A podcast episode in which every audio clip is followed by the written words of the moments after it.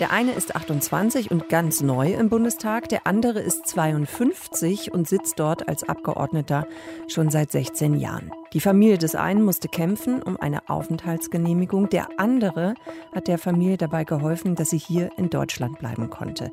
Die erstaunliche Geschichte von Adis Achmetovic und Matthias Mirsch hört ihr jetzt in Deutschlandfunk Nova. Kurz und heute mit Sonja Meschkat.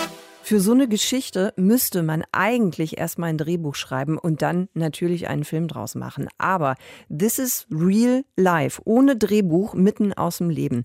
Und diese Geschichte hat etwas zu tun mit Adis Achmetovic, der ist 28 und einer der jungen Menschen, die seit dieser Woche zum ersten Mal in ihrem Leben im Bundestag sitzen. Der hat sich ja am Dienstag konstituiert. Adis Achmetovic sitzt dort für die SPD-Fraktion und seine Geschichte ist eng verknüpft mit der Geschichte eines anderen SPD-Abgeordneten, der schon etwas älter ist. Aber jetzt machen wir erstmal alles auf Anfang von vorne. Hallo, Herr Achmetovic, schön, dass Sie da sind. Moin zusammen. Hi, ich freue mich. Herr Achmetovic, Sie sind neu im Bundestag seit Dienstag, so wie viele andere junge Abgeordnete auch. Wie haben Sie denn überhaupt diese erste Woche erlebt? Wenn Sie mich ganz offen und ehrlich fragen, es war ein Wahnsinnsgefühl. Ähm, klingt vielleicht ein bisschen altbacken, wenn ich jetzt sage, dass man so ein Gefühl von Verantwortung spürt, wenn man in diesen Bundestag reingeht und dann auch in einem Plenarsaal und sich auf diesen blauen Stuhl draufsetzt. Man kennt das ja nur aus dem Fernsehen oder wenn man mal Teil einer Besuchergruppe ist. Und jetzt habe ich die Seite gewechselt und bin selbst handelnder Akteur. Also sehr beeindruckend, auch teilweise emotional, hat auch ein bisschen was mit meiner Biografie zu tun, wenn ich mhm. überlege, wo ich herkam, wo ich jetzt bin. Also war ein wirklich tolles Gefühl, bleibt unvergesslich der Dienstag, diese konstituierende Sitzung. Ja, dann sprechen wir doch mal über Ihre Biografie und wo Sie herkommen, also Ihre Geschichte. Es gibt, das habe ich ja gerade schon kurz angerissen, eine besondere Verbindung zwischen Ihnen und Matthias Mirsch. Auch er ist Bundestagsabgeordneter für die SPD und er ist Rechtsanwalt. Wie geht die Geschichte weiter? Hm.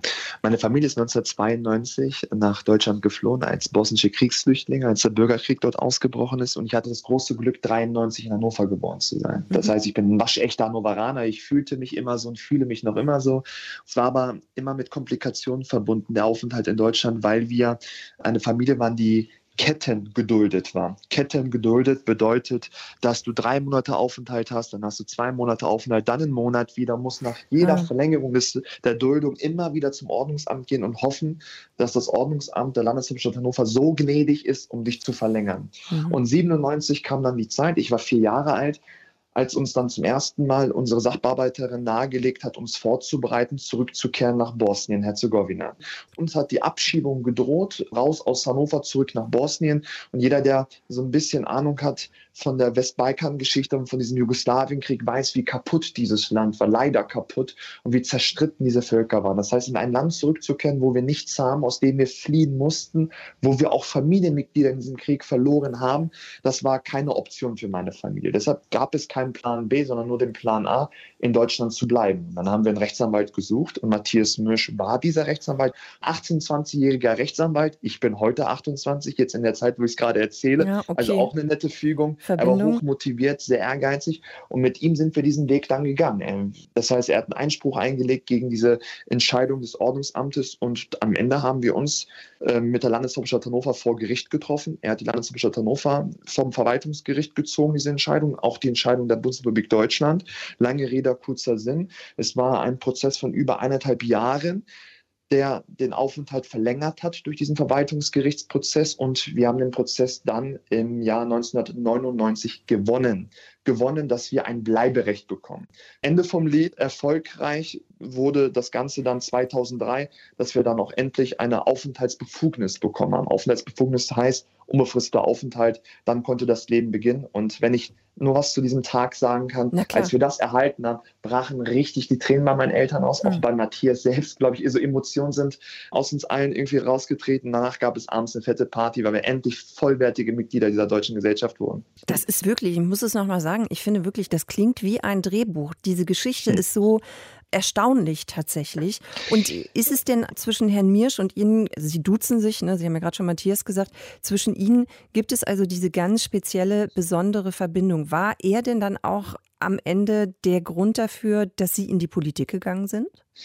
Die Geschichte, meine eigene Sozialisation war der Grund am Ende dafür. Aber das ist auch das Spannende an dieser Schicksalsgeschichte. Matthias und ich haben uns aus den Augen verloren, wir als Familie und Matthias Mirsch. Und ich habe ihn zufällig dann bei einem SPD-Neumitgliederabend getroffen, als ich eingetreten bin mit 15, 2008. Und da haben wir uns alle vorgestellt und er und ich haben uns angeguckt, dachten so, hm, irgendwo erkennt er meinen Nachnamen und ich seinen Nachnamen. Und dann haben wir uns ausgetauscht, uns ausgesprochen und dann so zueinander gefunden. Und ich habe es gestern versucht, ein bisschen auf den Punkt zu bringen bei mir auf meiner Instagram-Seite, als mhm. ich geschrieben habe, erst Anwalt, dann Genosse, jetzt Freund. Also ich kann mhm. ganz offen sagen, er ist ein echt enger Freund, weil das, was wir erlebt haben seit 93 bis 2003, das ist etwas, was unvergesslich bleibt, weil es positive, auch negative Erfahrungen gab und was ich auch ganz offen sagen muss, ohne Matthias Mirschs Einsatz und den Einsatz meiner Eltern hätte ich so ein Leben in Deutschland nicht führen können. Und jetzt, Oktober 2021, sitzen er und ich zusammen im Deutschen Bundestag, ich 28 er 50 plus, also klasse. haben Sie sich gegenseitig schon mal gekniffen oder wie haben Sie das eigentlich kommentiert, als klar war so, okay, das ist jetzt gerade die Situation, in der wir uns dann befinden? Uns war das lange gar nicht bewusst. Klar wurde uns das, als wir in Berlin zur ersten Fraktionssitzung angereist sind. Ähm, das war am 27. September, das ist einen Tag nach der Bundestagswahl, sollten wir nach Berlin reisen. Dann saßen wir dort im Plenarsaal, aufgrund von Corona nicht im Otto Weltsaal, sondern im Plenarsaal, aufgrund von Abstandsregelungen. Und dann saß ich neben ihm auf diesem blauen Stuhl. Da ist auch dieses eine Bild entstanden mit zwischen ihm und mir. Und da meinte meine Mutter, hatte mir eine SMS geschrieben, Addis, du weißt, was das bedeutet. Und dann habe ich ihm die Nachricht vorgelesen und dann haben wir so die Geschichte konstruiert. Und dann so, alter Schwede, überleg mal, wo wir gestartet sind und wo wir jetzt sind. Also es ist einfach Ihre Mutter, ihre Mutter ja. wusste es früher als Sie und Herr Mirsch zusammen. Okay, ne, das, ist, das ist doch auch ein interessanter Punkt. Was mhm. würden Sie denn sagen, Herr Achmetovic? Spielt Ihre eigene Lebensgeschichte denn dann auch eine Rolle für Ihre Politik? Also ist zum Beispiel für Sie Migrationspolitik ein großes Thema?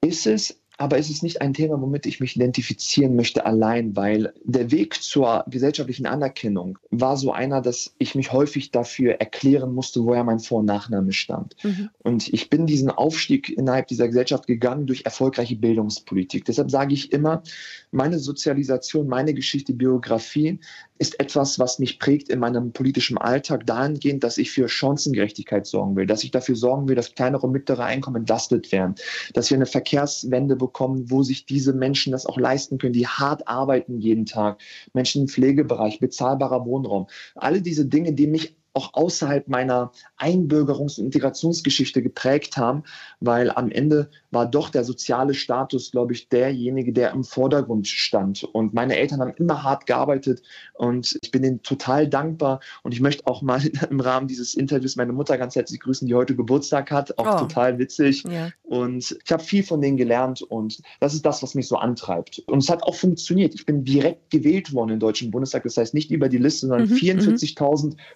44.538 Menschen haben mir ihr Vertrauen geschenkt. Dann danke, Herr Achmetovic, dass Sie uns Gerne. Ihre Geschichte erzählt haben. Alles Gute für die kommende Dankeschön. Zeit. Adis Achmetovic, wir haben vor der Sendung zusammengesprochen. Deutschlandfunk Nova. Kurz und heute.